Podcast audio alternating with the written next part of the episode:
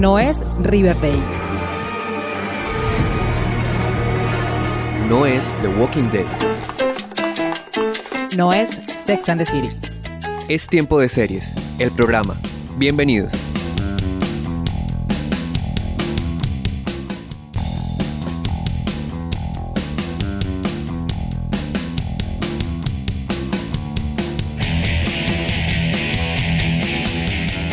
Seriéfilas y seriéfilos del mundo, maratoneras empedernidas, consumidores de series. Bienvenidos a un nuevo episodio de la novena temporada de Tiempo de Series, el programa. Yo soy Catalina Serrano y me da mucho gusto estar nuevamente con ustedes hablando de lo que más nos gusta, que son las series de televisión.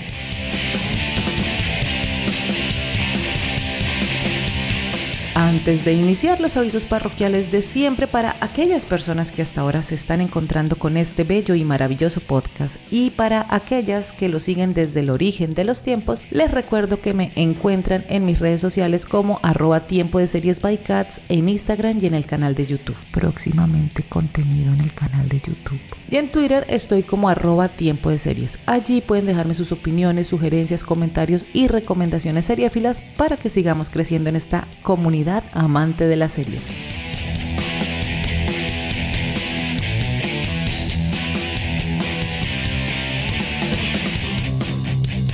Intriga política, espionaje, amenazas de guerra, diplomacia y relaciones internacionales son algunos de los líos en los que se meterá la protagonista de esta historia. Así que pónganse cómodas porque...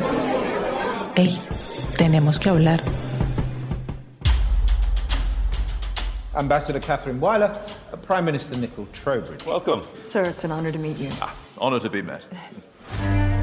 Someone is luring a strike force into the Persian Gulf.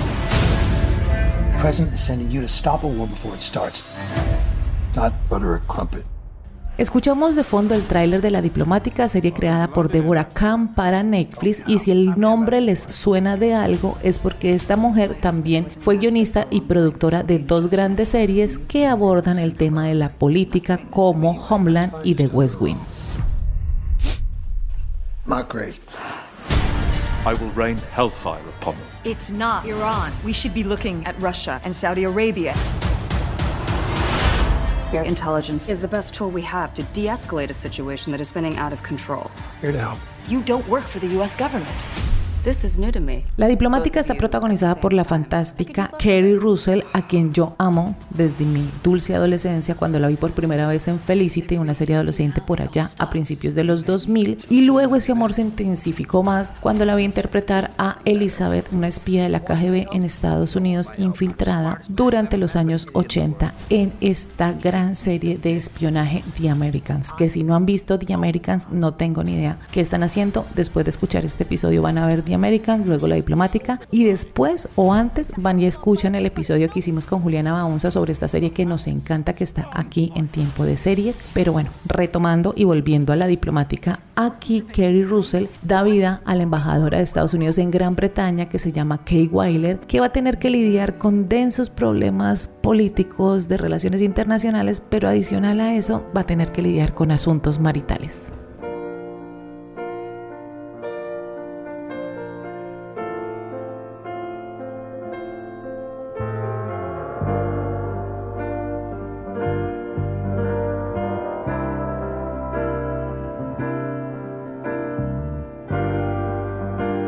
Para hablar de la diplomática, esta serie de Netflix, me acompaña hoy Juliana Guarín. Ella es la creadora de Serie Filos VIP, un blog que encuentran en Instagram donde también pues hace análisis de series, de películas, con un formato muy entretenido y muy bonito visualmente, porque pues además Juliana es diseñadora. Juli, bienvenida como siempre, un placer tenerte nuevamente en Tiempo de Series, el programa. Mira, tú sabes que una de mis actividades favoritas son estas reuniones, tanto lo que pasa antes del chisme, la actualización de agenda, etc, etc, etc. Ajá. Y qué mejor que venir a hablar de una serie tan buena como La Diplomática. A mí me encanta cuando estás acá porque además eso es lo que tú dices, la previa es fantástica que pues no queda grabada, por supuesto, pero es genial esta actualización de agenda que hacemos antes de grabar. Y pues que con Juli siempre tenemos como, nos estamos hablando constantemente por WhatsApp y es como ya te viste esto, oye te vas a ver esto, quiero hacer un capítulo de esto, ¿qué tal si te lo ves? Y lo hacemos. Y pues así surgió la, la diplomática, a veces es Juli la que me dice como píllate esta serie y hablamos de esta serie o viceversa. Y pues la diplomática surgió así, fue como Juli, quiero hacer un episodio sobre la diplomática, te la ves, ya hablamos y me dijo, listo de una, nada más me encanta la gente que siempre dice,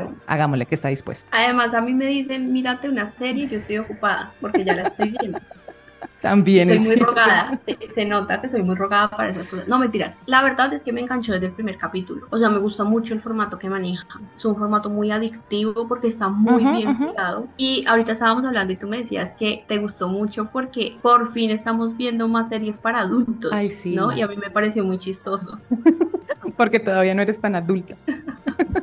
Claro, porque yo estoy ahí como en un trance raro, ¿no? Donde yo por lo menos sigo disfrutando otras series, pero estas me han gustado mucho. Es que este año la verdad ha sido un buen año para los seriéfilos. Hemos tenido buenas series. Sí, es cierto. Y, que, y esto que tú decías y que lo hablamos fuera de micrófonos de series para adultos, es muy harto como clasificar las series, pero por supuesto cuando crean una serie desde el cuarto de guionistas o desde el creador y esto, el público objetivo está pensado a quién le va a llegar la serie. No es que no disfrutemos otras series, a mí me encantan las de superhéroes, las series adolescentes, pero a veces quiere ver uno personajes, en mi caso, que se parezcan a mí o, o que tengan mi edad o donde yo me pueda sentir identificada. Por supuesto, a mi niña interior y a mi adolescente interior le encantan las series de instituto y le encantan las series de superhéroes, pero a veces también quiero ver viejas y mujeres en los 40 con crisis y un montón de cosas que es com- como en lo que estoy yo. Entonces, a mí también me encantó La Diplomática, que es la serie de la que vamos a hablar, porque además es una serie que maneja un tema que puede llegar a ser confuso y aburrido, que es el tema de la política, o sea, todos estos intríngulis ahí de las relaciones exteriores, las embajadas, cómo se relacionan los países frente a una posible guerra y no sé qué y bla, pues puede llegar a confundir o puede de pronto tornarse aburrido, pero esta pues tiene un ritmo muy chévere y además pues tiene unos tintes de humor en los diálogos que la hacen más digerible, por decirlo de alguna forma. La serie está creada por Deborah Kahn, que fue guionista y productora de Homeland, que también fue una muy, muy buena serie protagonizada por la fantástica Claire Dance, que también es sobre política, eh, espías, era como en la época de Osama Bin Laden, entonces también está muy chévere, esa creo que está en Star. Y Débora también hizo parte del cuarto de escritores de The West Wing, que es una serie ya de principios de los 2000 tal vez, que fue creada por Aaron Sorkin, que también tiene como toda esta visión del tema político. Cuando estábamos viendo la serie le decía a Mario como, pucha, ¿qué investigación hay detrás para crear una serie como esta?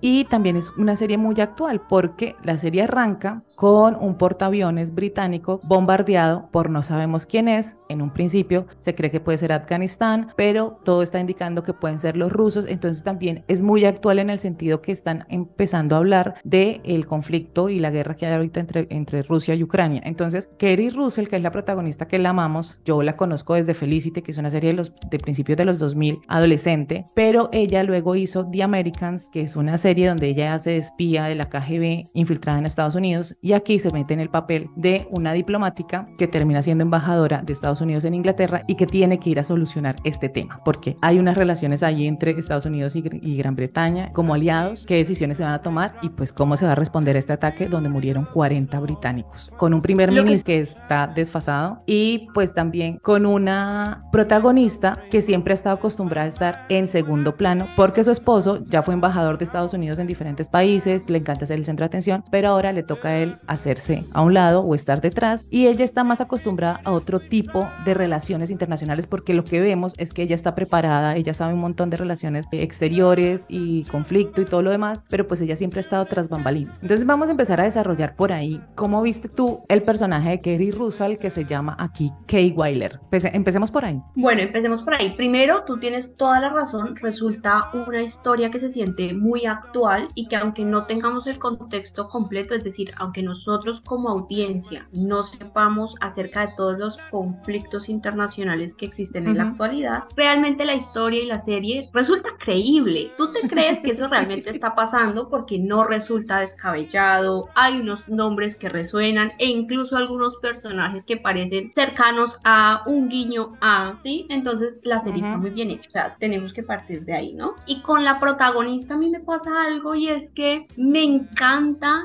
los conflictos que ella tiene con las ideas, con los estereotipos, con las expectativas que rodean la feminidad. Eso fue una de las primeras cosas que me encantó porque es algo con la que la mayoría de mujeres podemos sentirnos identificadas independientemente del rubro en el que nos desarrollemos. Y es que se tiene una idea de mujer profesional y de cómo se debe ver una mujer profesional que tenemos en el imaginario colectivo y es una mujer con vestido, por ejemplo, o con falda, con tacones, maquillada de cierta forma, peinada de cierta forma. Y como ella nunca ha estado en el foco de atención, sino que ha trabajado detrás de un escritorio, haciendo las llamadas, haciendo como quien dice el trabajo que no se ve, pero que fluye un montón, pues su, su aspecto nunca ha sido un problema, ¿eh? no importa si ella, y es que no se viste mal, ojo, pero nunca ha tenido que encajar en ese estereotipo. Pero cuando es ella la embajadora, ¿no? Entonces quieren vender una idea, quieren proyectar una imagen, y es cuando ella debe enfrentarse y debe incluso ceder ante estas cosas porque al final terminan volviéndose parte del paquete del trabajo, ¿no? Que no le pasa a su esposo. Su esposo podría usar el mismo traje todos los días y estaría bien presentado y no pasaría nada, pero si ella repite vestido, la gente empezaría a decir como no estás cuidando tu imagen y eso a mí me parece muy interesante, o sea, fue de las primeras cosas que me gustó. Además que está en el primer capítulo, ¿no? Sea, desde el primer capítulo conocemos esa característica o esa forma de ser de ella.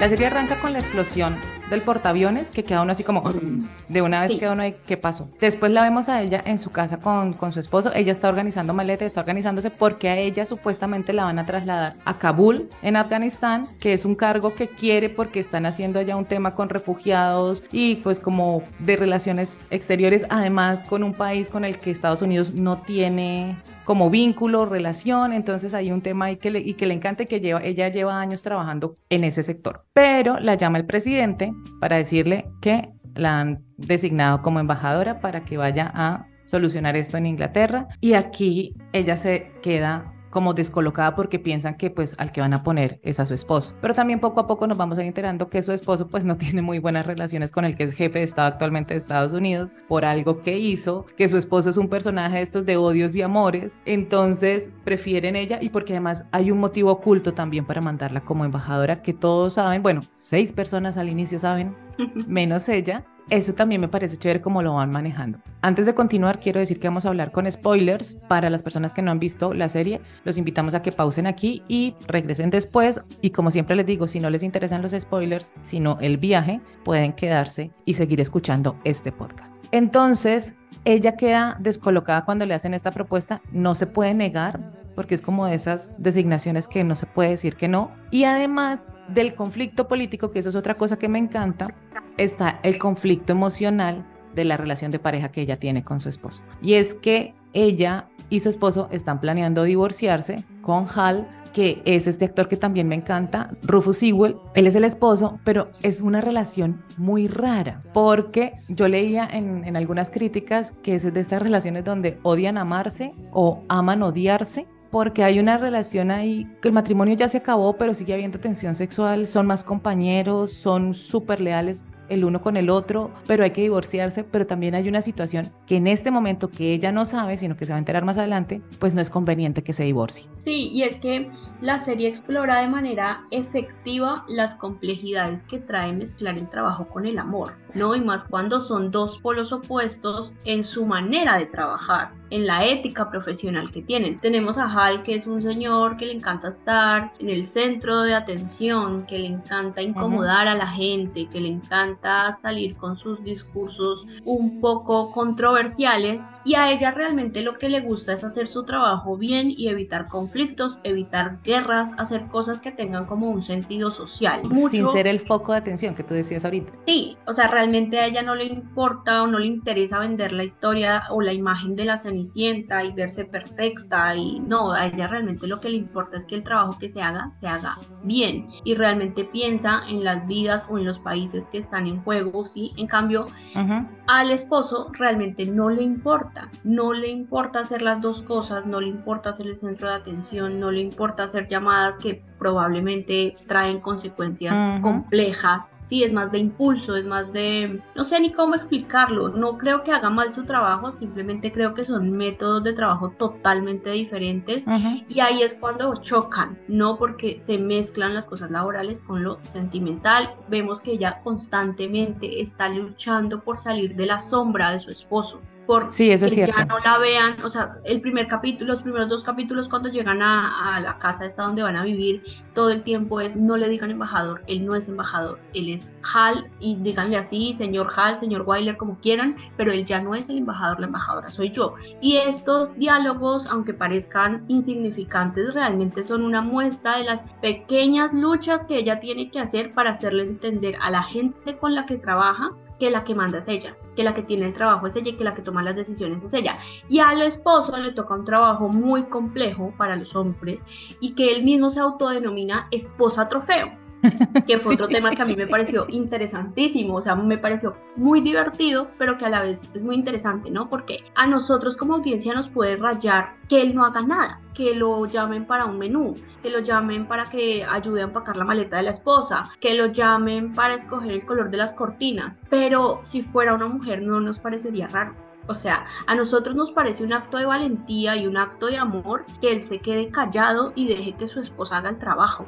Le cuesta un montón. En el capítulo donde asume como ese papel que, que tú lo mencionabas de esposa trofeo o primer damo, le cuesta un montón y al final tiene una conversación porque cuando ella acude a él para necesito ayuda, él es como yo no voy a decir nada, tú eres la que manda y es como, mano, si le estoy diciendo que me ayude y que necesito de su conocimiento y de su experiencia en este tema, pues es porque lo necesito. O sea, no, y además usted no es así.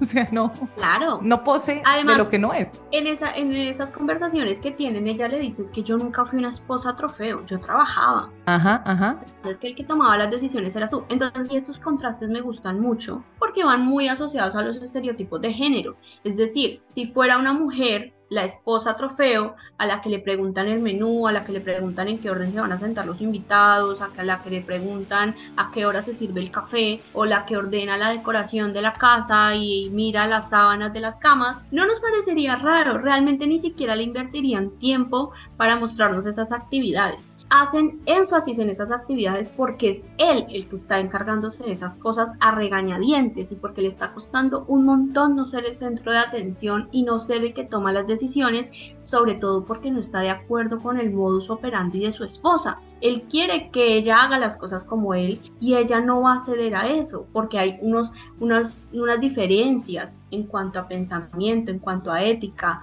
Ella no está dispuesta al principio sobre todo a pasar ciertas líneas. ¿no? Y es que a mí un tema que me encanta es cómo esta serie logra mostrar lo vertiginoso, oscuro y complicado que pueden ser estas posiciones de poder, teniendo en cuenta que cuando una mujer las ocupa, incomoda en su entorno incomoda ver a una mujer ocupando una posición que normalmente ocuparía un hombre. Sobre todo en su relación con Denison, él muchas veces le hace ver que el hecho de que ella no se disculpe, que el hecho de que ella no pida permiso, que el hecho de que ella sea como muy centrada en lo que va y ella dice, bueno, tenemos que hacer esto y sale y se va y lo deja con la palabra en la boca. Muchas de esas cosas que ella hace le resultan raras porque es una mujer y se espera que sea mucho más amable, mucho más cordial, que cumpla como con ciertas cosas. Y ella tiene una frase que le dice cuando están, creo que están en París, y es que dice, yo estuve detrás, ¿no? Entonces, cuando el trabajo detrás, uno aprende a resumir toda la oración o toda la idea o todo lo que hay que hacer mientras la persona está orinando. sí. Como tú no hiciste ese trabajo, pues a ti te importa que yo te diga, hola, ¿cómo estás? ¿Qué más? ¿Qué haces? ¿Cómo va todo? Está rico el tinto. Pero es que además, por ejemplo, en el primer capítulo, cuando ella sale para la embajada, que ya llegan pues a Inglaterra, eh, los ubican en este palacio, porque es un palacio, la casa de la embajada, y de ahí salen y él se queda en la casa y él dice como, necesito un carro, y es como, usted no tiene carro, y él le pregunta a ella como, ¿tú tuviste carro cuando fui embajador en tal parte? Y ella como, claro, pero no era porque fuera tu esposa, es porque trabajaba con no sé quién y ahí me asignaron un auto. No era por ser tú, tu esposa, la esposa del embajador. Entonces es muy chistoso eso porque él es la primera vez tal vez que lo está sintiendo que no es el centro de atención, que no es el embajador, que no es el político reconocido, que no es el que lleva la batuta, sino que tiene que estar detrás. O sea, el poder detrás del poder, porque de todas maneras él claramente interfiere pero además interfiere cuando, sin que se lo pidan y cuando se lo piden. Entonces, él está ahí. Y además, esto es una cosa chiquita frente al gran plan que tienen un montón de personas sin que ella sepa que se va a venir a enterar como en el tercer capítulo la relación que tienen ellos es muy interesante, ¿no? Porque a él le cuesta mucho ser la segunda voz, a él le cuesta mucho no recibir el crédito, le cuesta mucho no ser la mente maestra detrás de las decisiones que se están tomando. Pero él, hay una cosa que abonarle, él es muy leal, él es leal a ella, está dispuesto a apoyarla, estar ahí, porque pues además hay un, también hay un objetivo detrás muy grande que ya les vamos a hablar, y porque además no solamente el objetivo para ella, sino que donde ella logre lo que quieren con ella, pues él va a tener chance de también estar en un cargo que él está añorando y pues que él está buscando. Me gusta mucho la relación que tienen como amigos, como amigos y como socios porque se complementan un montón y pues llevan 10 años, lo que nos cuenta la serie es que llevan 10 años juntos, han trabajado juntos también, pero también han vivido en diferentes países y la relación pues nunca se ha visto afectada. Lo que no nos queda claro, pues yo no sé Juli si tú lo viste porque a mí pues no me quedó muy claro es por qué se quieren divorciar, o sea, o por qué ella es la que más busca divorciarse, pero sí vemos que hay algo que se rompió en esa relación, pero no tenemos como claro el motivo de, querer esa separación. Que yo recuerde, no tenemos como esta conversación de me quiero divorciar por tal tal motivo. Pero lo que yo puedo deducir es que justamente es la personalidad de él y que ella lo conoce tanto que sabe que casi siempre hay intenciones detrás de lo que él hace. Él la puede querer mucho, la respeta un montón, la admira un montón, se siente muy orgulloso de ella porque lo vemos a lo largo de la serie. Realmente vemos que ellos se quieren, que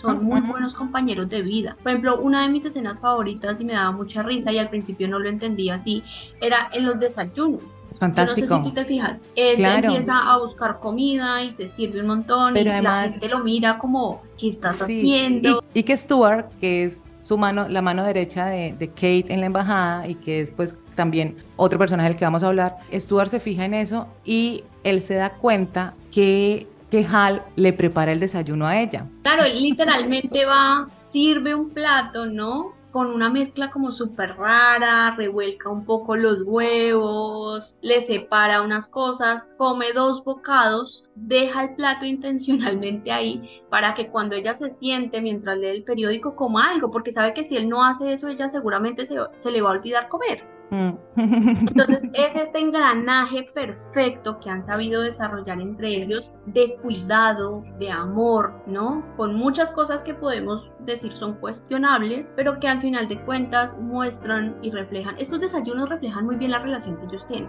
Realmente a mí me llamó mucho la atención.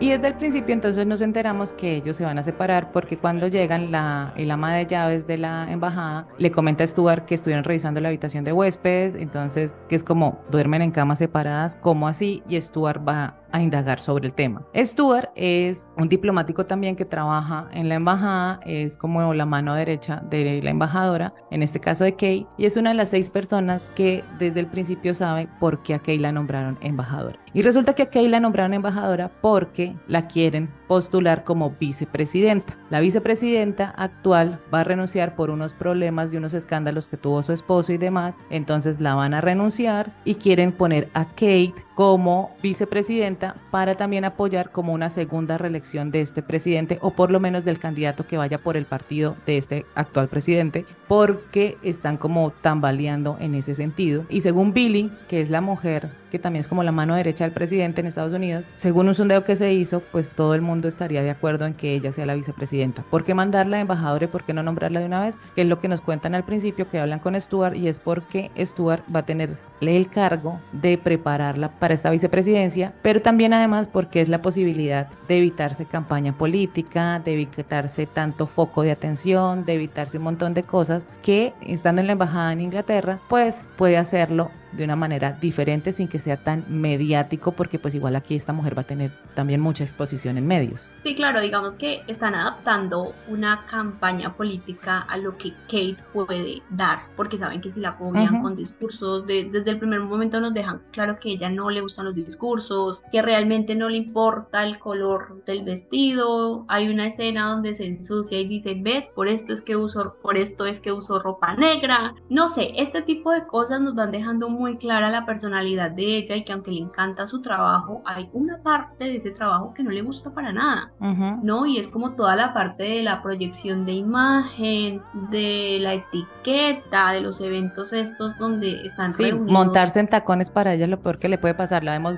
varias veces quitándose los zapatos en plena fiesta, saliendo del lugar sin los tacones porque ya está desesperada. Y, y Stuart es un personaje para entrar a hablar de los otros personajes que acompañan la serie que son muy importantes. Este está interpretado por, por Ato Esandou que es Stuart, que es esta mano derecha de ella que va a ser el encargado de prepararla como vicepresidenta, pero también pues para él va a ser un poco complicado porque pues como tú decías desde el principio, pues Kay se sale completamente del molde. Y aquí no solamente está la relación de pareja de Kay y de Hal, sino que también Stuart tiene una relación clandestina, podríamos decirlo de alguna forma, con Eidra, que es Ali Ann, ella es la jefe de la CIA que trabaja ahí también en la embajada. Entonces, estos dos también tienen una relación de pareja, son novios, nadie sabe. Y también está como todo ese entramado de si la sacamos a la luz, pero también cada uno tiene sus objetivos propios, son compañeros de trabajo. Fuera de eso, ella maneja información que no le puede decir a él, él maneja información que no le puede decir a ella y a veces es necesario como que se comuniquen eso para poder saber qué está pasando porque pues alrededor de todas estas relaciones pues hay un conflicto de relaciones internacionales muy fuerte que vamos a estar viendo todo el tiempo, porque entonces el primer ministro, que es un personaje bastante particular, este primer ministro quiere, es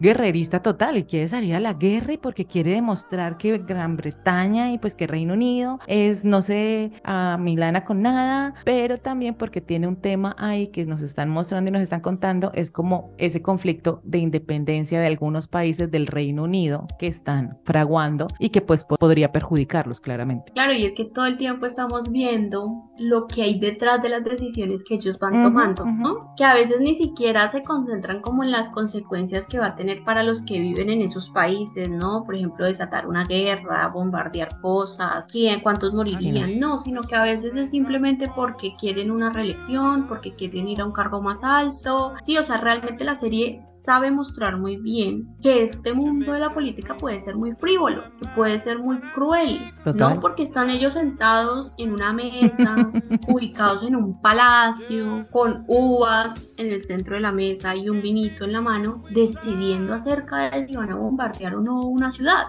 Y si tú te pones a pensar realmente, ¿debería tomarse así ese tipo de decisiones? No lo sabemos, pero probablemente se tomen así. No, total, se toman así. Probablemente se tomen así y eso es una de las cosas más importantes y que más van a resaltar cuando vean esta serie y es porque realmente hay muy poquitas cosas que se ponen en duda cuando la estamos viendo. Y lo más chévere también es que además de toda la parte política, ¿cierto? De estas, estas reuniones que, que tú mencionas en palacios, estos encuentros entre el presidente de Estados Unidos con el primer ministro de Inglaterra, independiente de esta política que, digamos, va para los medios, que es la visible, también la serie tiene algo que a mí me encanta mucho y es el tema del espionaje, porque aquí también hay unos temas de espionaje muy interesantes que los vemos desde el primer capítulo cuando a Hal, entre comillas, lo secuestran, pues igual sí lo secuestran, pero es un secuestro que además está fraguado por él, o sea, es una consecuencia de una llamada que él hizo porque además esta gente tiene contactos pues en todas partes del mundo y así sus países no tengan relaciones, pues ellos sí las tienen. Entonces, en este secuestro, pues Hal se entera que Afganistán no fue quien bombardeó el portaaviones por un diplomático de este país que es muy amigo de ellos y demás Kay se entera que él fue el que hizo esta llamada y empiezan como a investigar todo el tema. Y hay una conversación muy interesante y un monólogo muy bacano que hace Kerry Russell en la serie que es cuando están reunidos el presidente de Estados Unidos y el primer ministro en la embajada en Inglaterra. Y ella, Kay, está con Billy, la, la mano derecha del presidente de Estados Unidos y está con Eidra, la de la CIA ella dice como, tenemos amigos, tenemos contactos, tú no quemas a tus amigos ni quemas a tus contactos, o sea, son personas que están ayudando para, y me parece muy bacano ese monólogo que tiene ahí como de cómo se establecen las relaciones, cómo deben cuidarse estas relaciones y de qué manera estas relaciones ayudan a que no nos vayamos a matar o a que por lo menos busquemos realmente el responsable y no echar a ojo o a dedo la culpa de un, de un acto criminal o un acto terrorista como el que vemos al principio de la serie. Entonces eso me gusta un montón, ese, ese monólogo me encantó. Durante toda la serie vemos la importancia de la comunicación, tanto de la comunicación que queda en el papel, del que queda el registro, del que queda hasta la hora de visita, como de la que no es. Por ejemplo, a mí me encantaban esas escenas donde ella supuestamente iba a ver a alguien y tenía que salir por una escalera porque no realmente no iba a ver a esa persona. Super espía todo. Claro, eso muestra lo vertiginoso que es ese mundo. Eso muestra lo delicado que es mantener una paz entre países, resolver conflictos internacionales, dejar contento a todo el mundo.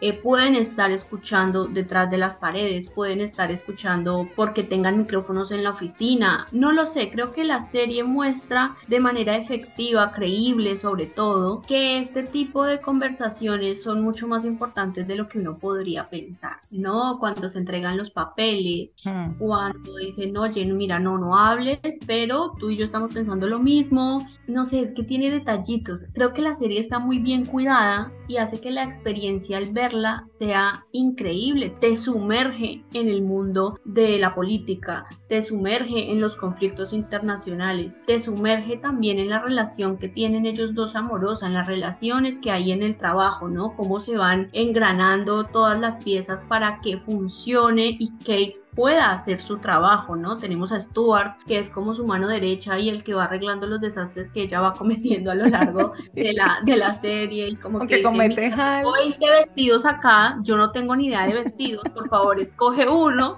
porque estoy intentando que te veas lo mejor posible o la sesión de fotos. Ella dice ya no más fotos, ya no más fotos y entonces él la saluda y le dice tienes que saludar y ella bueno sí está bien me rindo voy a saludar y bueno y después muestran el artículo, ¿no? Y ese tipo de cositas a mí la verdad me parecen muy entretenidas. Todo está planeado, ¿no? Por ejemplo, esa sesión de fotos es una estrategia. Para que no la despidan. para que no la despidan, porque además está recién llegada y pues notamos desde el inicio también que la relación con su jefe no es la mejor, pues porque ella está casada con Hal. Entonces ahí hay un conflicto y el man la va a echar a la primera que pueda, que es cuando dicen como, ¿sabe quién no echan? A la Cenicienta. Entonces hagamos la sesión de fotos para la revista Vogue. Y es disfrazarla porque además eso es lo otro que me gusta que tú lo has mencionado un montón sobre el tema de, su apariencia. Cuando la vemos con vestido, el peinado, el tacón, uno la ve disfrazada. Ajá. Porque no es ella realmente cuando está despelucada, cuando acaba de tener un problema, cuando acaba de tomarse un par de vinos, es cuando la vemos en su esencia, cuando decimos esta es, esta es Kate y esto es lo que nos puede ofrecer, o cuando la vemos corriendo por esas escaleras porque tiene que cumplir el tiempo y le tienen que dar un mensaje y ella volviendo a sentarse tomando un trago y saliendo y el señor esté hablando, esa escena a mí me gustó un montón donde le está dando un discurso, donde le está dando como que no porque y sus mil razones, mientras ella va por detrás,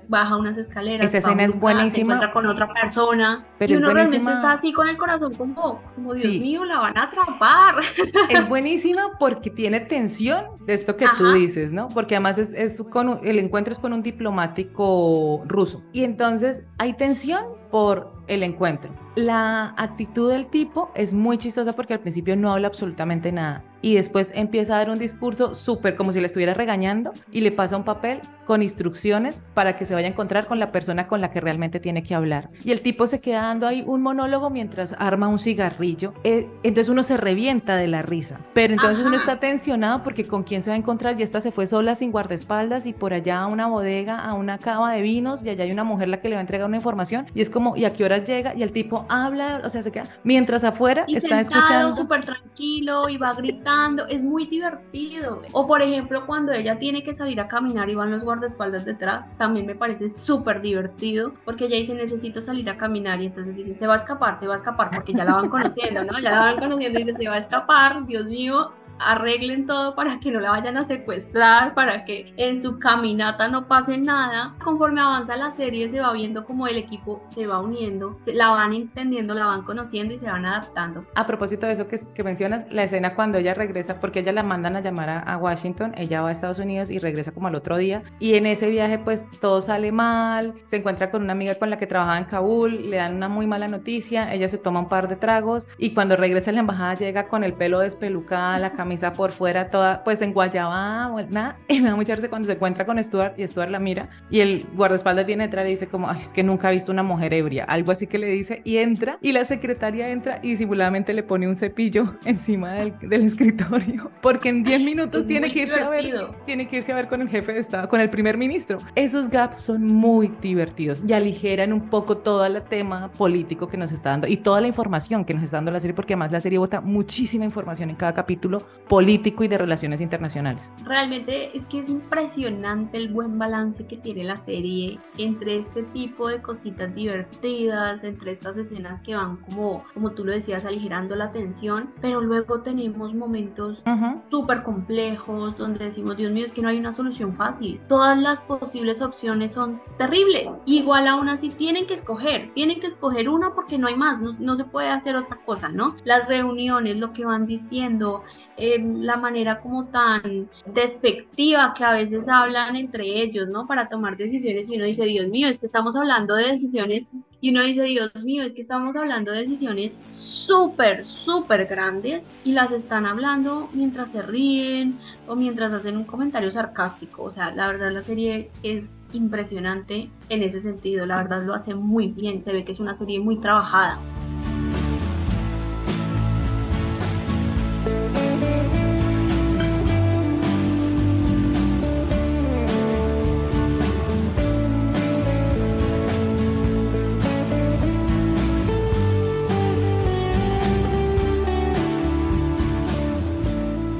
Estamos hablando con Juliana Guarín de Seriefilos VIP sobre la diplomática. Vamos a hacer una pausa y ya regresamos.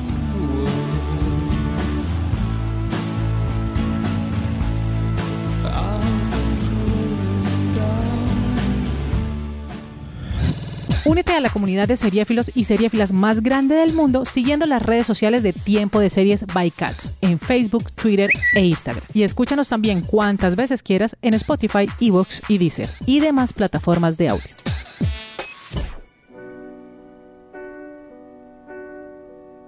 Continuamos en Tiempo de Series, el programa, y hoy estamos hablando con Juliana Guarín, creadora de Seriefilos VIP, sobre La Diplomática, esta serie de Netflix que ya está renovada y confirmada para una segunda temporada, porque además el final es un final abierto, ya vamos a hablar de ese final que creo que nos dejó con un grito ahogado. Pero antes de eso, hay un personaje del que no hemos hablado, que es Denison, que es como el de Relaciones Internacionales, como hace parte del gobierno británico, muy cercano al primer ministro también, pero también nos vamos dando cuenta y vamos conociendo que este señor tuvo como aspiraciones para ser primer ministro, además no está como muy de acuerdo con la política de su primer ministro y se nota que hay pues una, unas ganas como de apoyar más el tema de Estados Unidos para que pues no se descontrole y se vaya pues a una tercera guerra mundial. Lo que yo te quería preguntar y es porque a mí me, pues no sé, todavía me conflictó un montón, no me gustó como esa tensión sexual entre ellos, o sea, me pareció que, fue- que es como, pres- como apresurada y fue como, ay, pero ¿por qué la quieren involucrar sentimentalmente con este man? No sé, ¿tú cómo viste eso? ¿Sabes qué es lo que a mí me pasó con este, como con esta relación que nunca sucede, como con este cosito en bajo? Y es que yo creo que ella encuentra en él lo que su marido nunca le va a poder ofrecer,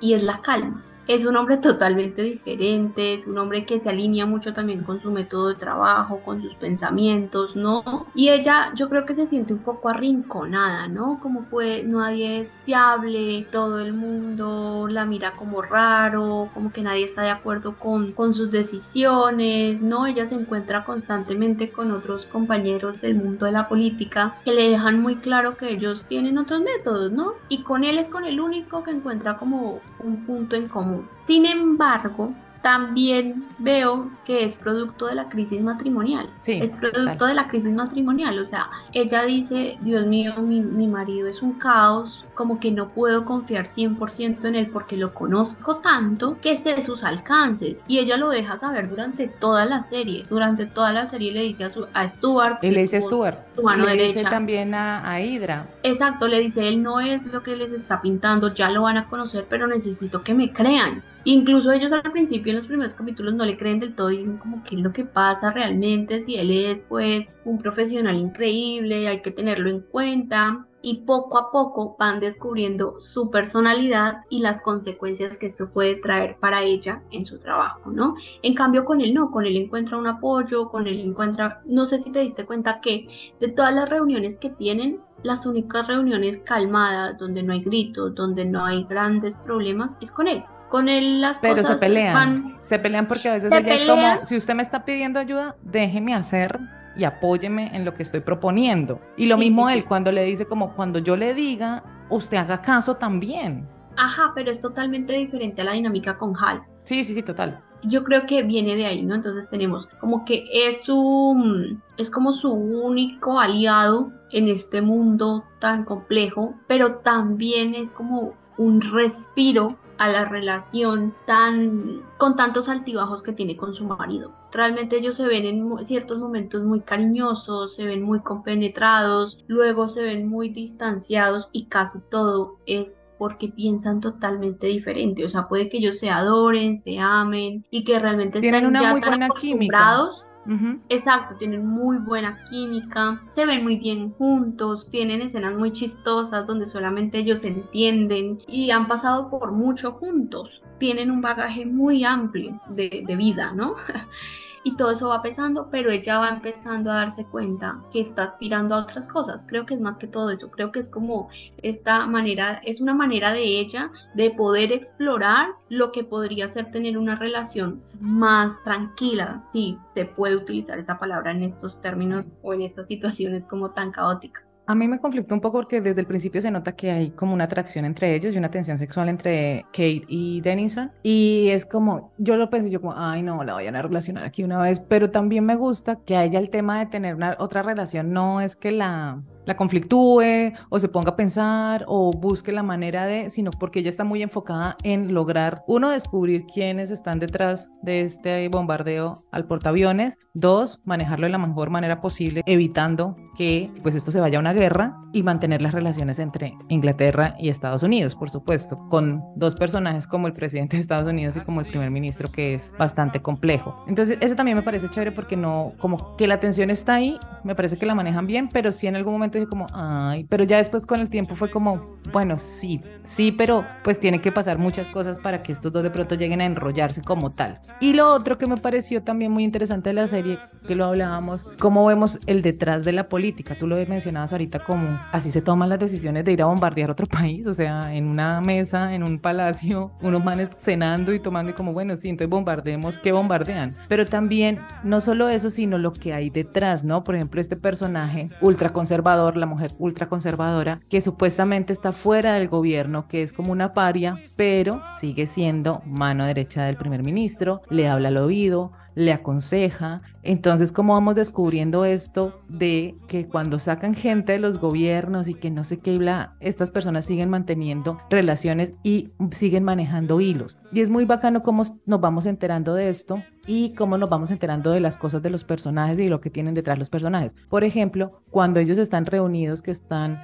eh, los diplomáticos de Afganistán, de Rusia, ella, Denison y el primer ministro les cae allá y que Hal está de paseo con la hermana de Denison, como en esas conversaciones triviales y en lo que pasa entre ellos, el tipo se entera todo lo que hay detrás de Denison, porque Denison, pues su carrera política, digamos, no logró ser primer ministro, con por el tema de la hermana, lo de esta mujer, y cómo hacen como todas estas conspiraciones para poder acercarse a hablar sin que la gente se dé cuenta, sin que los relacionen, eso que ella se va a ir integrando poco a poco, me parece muy chévere como lo maneja la serie y que pues estas series a mí que abordan temas políticos, aunque a veces yo me pierdo porque yo debo confesar que mientras veía la serie, a veces Mario me volteaba a mirar y me decía, no estás entendiendo nada, ¿cierto? Y yo necesito explicación.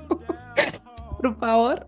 Pero me encantan estas series políticas porque de verdad nos, nos meten al interior de lo que sucede en los gobiernos y cómo se maneja todo este estamento que finalmente termina pues que son los que lideran las, las, vidas de las personas finalmente, los países. Claro, y es que yo, yo te lo decía hace un rato, ¿no? todo el tiempo hacen énfasis en, lo, en la importancia que tiene la comunicación tanto la comunicación que te, yo te decía, que queda en papel, que queda documentada, como la que no, y que a veces esa que no se ve, esa que no queda registro, es la más importante. no, nos muestran que hay personajes que aunque aparezcan dos o tres veces en la serie, son mucho más importantes que los que aparecen en todos los capítulos, porque tienen más influencia, porque tienen más poder, porque conocen a la información. Exacto, porque tienen la información necesaria. Y también me gusta mucho a través de, del personaje de, la CIA, como vemos que a veces desde otros rubros del trabajo pueden subestimar un poco lo que ella hace, ¿no? Porque incluso en la relación que tienen Stuart y ella lo vemos un montón cuando están como haciendo el desayuno sobre todo. Ella le decía algo así como, no, es que nosotros no podemos cambiar de decisión simplemente porque tú no tengas la información completa. Y ella le decía, bueno, si tú lo quieres reducir a eso, pues sí, pero realmente esa información que no está completa podría cambiar el rumbo de un país. Y todo, todo ese tipo de cositas. Es que realmente el diálogo de esta serie, el guion de esta serie es muy bueno. Sí, es muy bueno. Todas las escenas son importantes. No hay relleno como tal porque cada vez nos van mostrando algo de un personaje, nos van mostrando una situación que no conocíamos, nos dicen una información que no es, que estaba oculta o cambia algo en el panorama de la política o incluso a nivel personal con Hal, con ella vamos poquito a poquito descubriendo cómo va funcionando él solo, ella solo, en conjunto los otros políticos, ¿no? Vamos descubriendo las intenciones que tienen detrás, por qué están haciendo eso también hay una que están como tomando una decisión, ¿no? Y tienen que preguntarle a dos personas muy importantes y uno de ellos dice que no. Y entonces Hal llama y dice como, dime dónde estuvo este señor antes de, ah, llegar, antes de llegar acá, porque esa parada que hizo es la razón de por qué dijo que no. Sí, entonces todo el tiempo nos están diciendo que realmente las cosas son, desde los detalles más pequeños, resultan siendo muy importantes en las tomas de decisiones tan grandes como lo que tú decías de si bombardear o no. Si llega a conflictuar un montón, ¿no? Porque están cinco personas ahí sentadas decidiendo a ver si bombardean una cosa u otra, ¿no? Y entonces el, el señor este llega y dice, bueno, es que la agenda de hoy es Rusia, Rusia, Rusia, y yo quiero que hagamos esto. El primer Rusia, ministro. Segundo Rusia, tercero Rusia, y no almuerzan. No almuerzan porque yo necesito que me solucionen esto. Y no sé, todas estas situaciones uno dice, Dios mío, me da risa porque quisiera que no fuera así, pero yo creo que sí es así.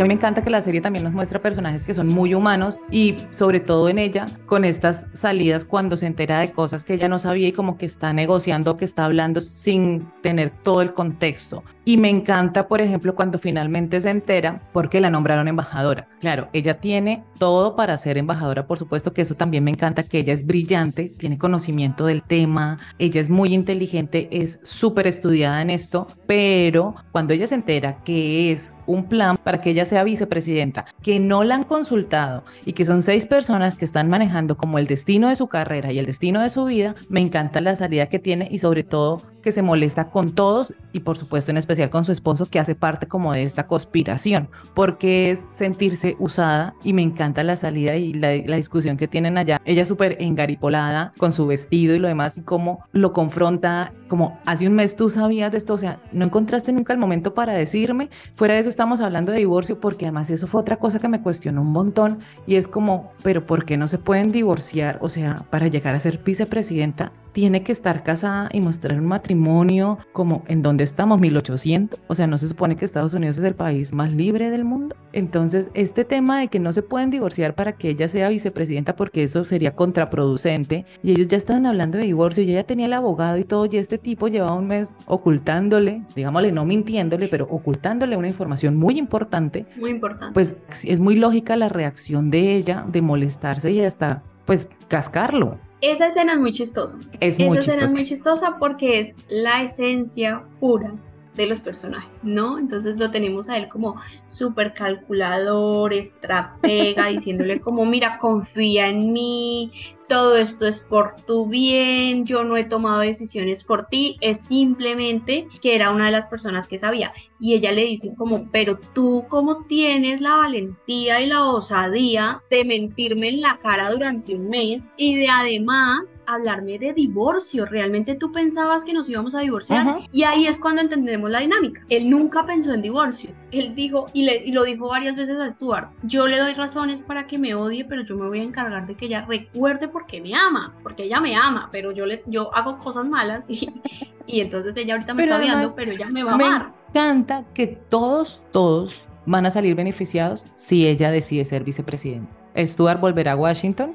Hal puede aspirar a ser presidente de la República de Estados Unidos. Billy, que es la segunda al mando, del, también tiene una intención ahí. O sea, todos tienen intenciones y para todos sería beneficioso que ella aceptara. El tema es que no se lo consultaron y eso es lo que la conflictó en este momento y es como en este momento no me vayan a poner a pensar en eso cuando estoy tratando de evitar que nos vayamos a una guerra, que se rompan las relaciones entre Estados Unidos e Inglaterra y que Inglaterra vaya y bombardee otro país sin tener como la información completa. O sea, no en este momento. Exacto, y ella lo dice, mi cerebro no tiene espacio para pensar en más cosas, ¿no? Y todo el tiempo la estamos viendo de crisis en crisis, de crisis personal en crisis laboral, eh, que el uno dijo, el otro no dijo, que pasó esto, que pasó lo otro, y nosotros le creemos el estrés que vive esta mujer y decimos, mío, qué difícil, ¿no? Y a mí una cosa que me gusta mucho de, de ella y de su personaje es que aunque nosotras no seamos políticas y no seamos embajadoras de ningún lado, su realidad nos muestra la realidad de muchas mujeres en el mundo corporativo y es que el mundo corporativo no es fácil, no es sencillo y hay muchos matices que afectan únicamente a las mujeres, aunque a la gente no le guste aceptarlo, ¿sí? Y lo podemos ver a través de ella, aunque no seamos embajadoras. Decimos, esto normalmente pasa en las empresas que exigen ciertas cosas, que esperan ciertas cosas. Es que el problema está en las expectativas que hay alrededor de las mujeres, de la feminidad, de lo que está bien y de lo que está mal, como tú decías. ¿Por qué tiene que estar casada? Claro, tiene que estar casada con él por lo que él simboliza, porque sea como sea controversial, polémico, como lo quieran describir, es un personaje importante dentro del mundo de la política. Entonces eso le da como a ella un... Plus, pero tiene, además tiene que estar casada por la estabilidad que representa el matrimonio, la institución del matrimonio y la importancia que es esto en Estados Unidos, que además lo hemos visto en la vida real como los escándalos que se han montado por infidelidades de los presidentes y cómo la familia tiene que mantenerse unida y no sé qué, por la importancia del matrimonio como institución en los Estados Por los Unidos para que que los vender. claro, para que los votantes confíen, ¿no? Porque entonces una mujer divorciada pues no sería confiable, lo veo yo así. Ajá, sí, sí, claro, es como la estabilidad que se espera a la edad que tiene ella, ¿no? Entonces se espera que ella ya, ya tiene una carrera, ¿no? Entonces por eso tiene que hacer un buen trabajo como embajadora, tiene que eh, dar buenas soluciones, tiene que mantener cierta imagen y tiene que estar casada para que muestre una imagen estable, contundente, fuerte, que venda y la gente se sienta contenta de tenerla como vicepresidenta, como vender un paquete. Por eso el primer capítulo me parece tan importante porque si no estoy mal, el primer capítulo se llama algo así como La fantasía de la Cenicienta o no sé qué tanta cosa. Es justamente eso, son las ideas, expectativas e incluso fantasías que se han creado y que son las que mejor se venden cuando estamos hab- hablando de la vida de una mujer, porque a él no le exigirían eso. O sea, a él realmente no sé qué tanto importaría si se viste de una manera, si se viste de la otra, si dijo esto, porque nosotros estamos acostumbrados a los hombres controversiales y que estén ocupando posiciones de privilegio y de poder. Claro, y Él que ella- es una persona muy controversial. El tipo no tiene punto medio en la audiencia y en el público. O sea, el man es un tipo y una persona de odios y amores. O lo odian o lo aman, pero con él no hay un punto medio y él también se encarga de eso. Porque puede ser que las cosas que haga las haga con buenas intenciones, pero sin medir las consecuencias de esos actos. Y eso puede llevar a un conflicto mayor que después va a ser más difícil de, de solucionar. A mí me parece que la clave para entender a este personaje es entender que sus decisiones cambian de acuerdo a si lo benefician solamente a él o hay un beneficio colectivo, ¿no? Pero también tiene un lado que representa muy bien lo que para muchos hombres significa la masculinidad o incluso otros temas como el machismo y la misoginia y es que a los, a los hombres no les enseñaron a disculparse, ¿sí? O sea, realmente a los hombres no les enseñan a disculparse, los hombres hacen, se equivocan y no pasa nada, dicen cosas horribles y no pasa nada, mandan a países a las guerras y no pasa nada e incluso lo siguen religiendo o incluso dicen que son las mentes brillantes del mundo de la política. Y ella está cansada de esto, está cansada de dudar, de encontrarle el doble sentido, de encontrar las intenciones oscuras detrás de cada cosa que él hace y por eso ella le dice a Stuart, cuando le dan el discurso, le dice, Hal es un caballo de carreras. Es Tú no puedes tener un caballo de carreras en un granero porque lo va a dañar, lo va a destruir, hay que sacarlo a correr de vez en cuando. Es Dale esa frase es buenísima, yo me reventé de la risa en esa frase, es como, que vaya él y del discurso, yo también hacía ese tipo de actos cuando estaba, cuando era la esposa del embajador, entonces, y el man como, pero ¿cómo vas a hacer esto? Y le dice esto que tú acabas de mencionar, es buenísimo, esa analogía de, es una persona, es un caballo que no podemos tener encerrado porque va a destruir todo, para que libere energía. Ajá.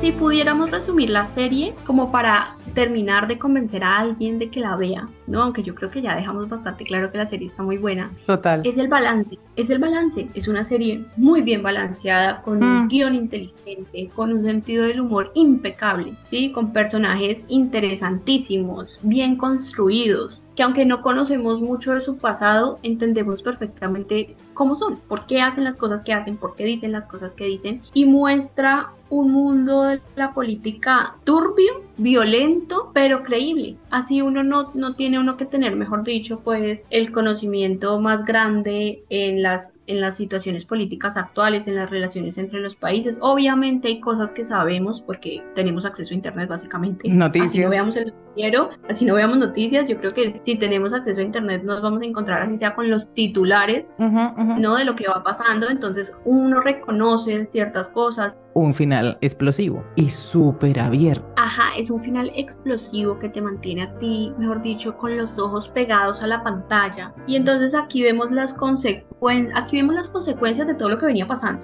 De tener a Hal como esposa trofeo de tener al otro con sed de sangre. Entonces se van entendiendo al primer ministro. cada uno está haciendo eso. Ajá. De Denison no entendiendo nada, mirando incluso qué fue lo que le hicieron firmar, diciendo, Dios mío, yo estoy siendo como muy ingenuo y ella tenía razón y no sé qué. Acabando de hablar con alguien que al final dio su brazo a torcer y no sé qué. Y luego ese esa última escena de ella recibiendo la noticia, nosotros medio entendiendo cuáles son las posibles opciones, ¿no? Porque no nos dejan claro qué pasó. No, pues realmente es como que hay dos opciones. yo lo repetí, yo terminamos y fue como, espera, retrocedí y lo volví a poner eh, para mirar como la posición de los personajes en Londres, como... Sí, sí, sí, sí.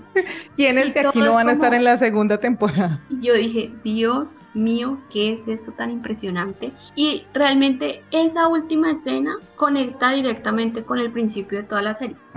Al principio de la serie no, no, o sea, como que entendemos qué está pasando, pero no es muy clara la situación de cómo es que ella es una ficha clave, ¿sí se entiende? O sea, la serie va jugando mucho con esto. A mí algo que me impresionó mucho y que creo que fue de las primeras cosas que me enganchó de la serie, aparte del personaje de, de Kate, realmente me encantó su personaje, yo decía, Dios mío, esta podría ser yo en la vida, es que es muy actual y eso es muy importante porque hay otras series que tratan de este tipo de temas, pero se sienten más desactualizadas, ¿sí? Esta serie no. Esta serie realmente es impecable, visualmente es hermosa. Pues Juli, muchísimas gracias por acompañarme hoy en Tiempo de Series, el programa, un placer. Vamos a estar pendientes, por supuesto, de esa segunda temporada y estaremos pendientes de lo que pase en el mundo seriéfilo para que nos, nos sigamos encontrando. Exacto, muchas gracias por, por la invitación. A mí me encantan estos espacios y qué bueno que podamos hablar de series tan buenas como La Diplomática.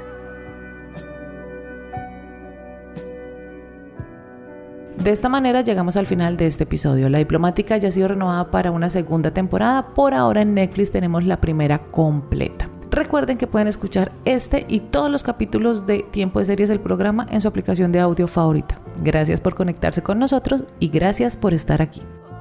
Tiempo de Series del programa es una idea original de quien les habla, Catalina Serrano, con la producción de Julián Cala. Tiempo de series es posible gracias al apoyo de la emisora virtual Estación V de la Facultad de Comunicación Social Periodismo de la Universidad Pontificia Bolivariana en Bucaramanga. Para apoyar este proyecto, las invitamos y los invitamos a que nos den una puntuación en la aplicación de audio donde nos escuchan. Comenten, compartan y recomienden este podcast entre su círculo social para así llegar a más seriéfilos y seriéfilas que siempre están buscando que ver los fines de semana. Todas, absolutamente todas estas acciones nos motivan muchísimo para seguir haciendo este programa y seguir generando comunidad alrededor de lo que tanto nos gusta, las series de televisión. Así que sigamos conversando. Nos escuchamos en una próxima. Chao.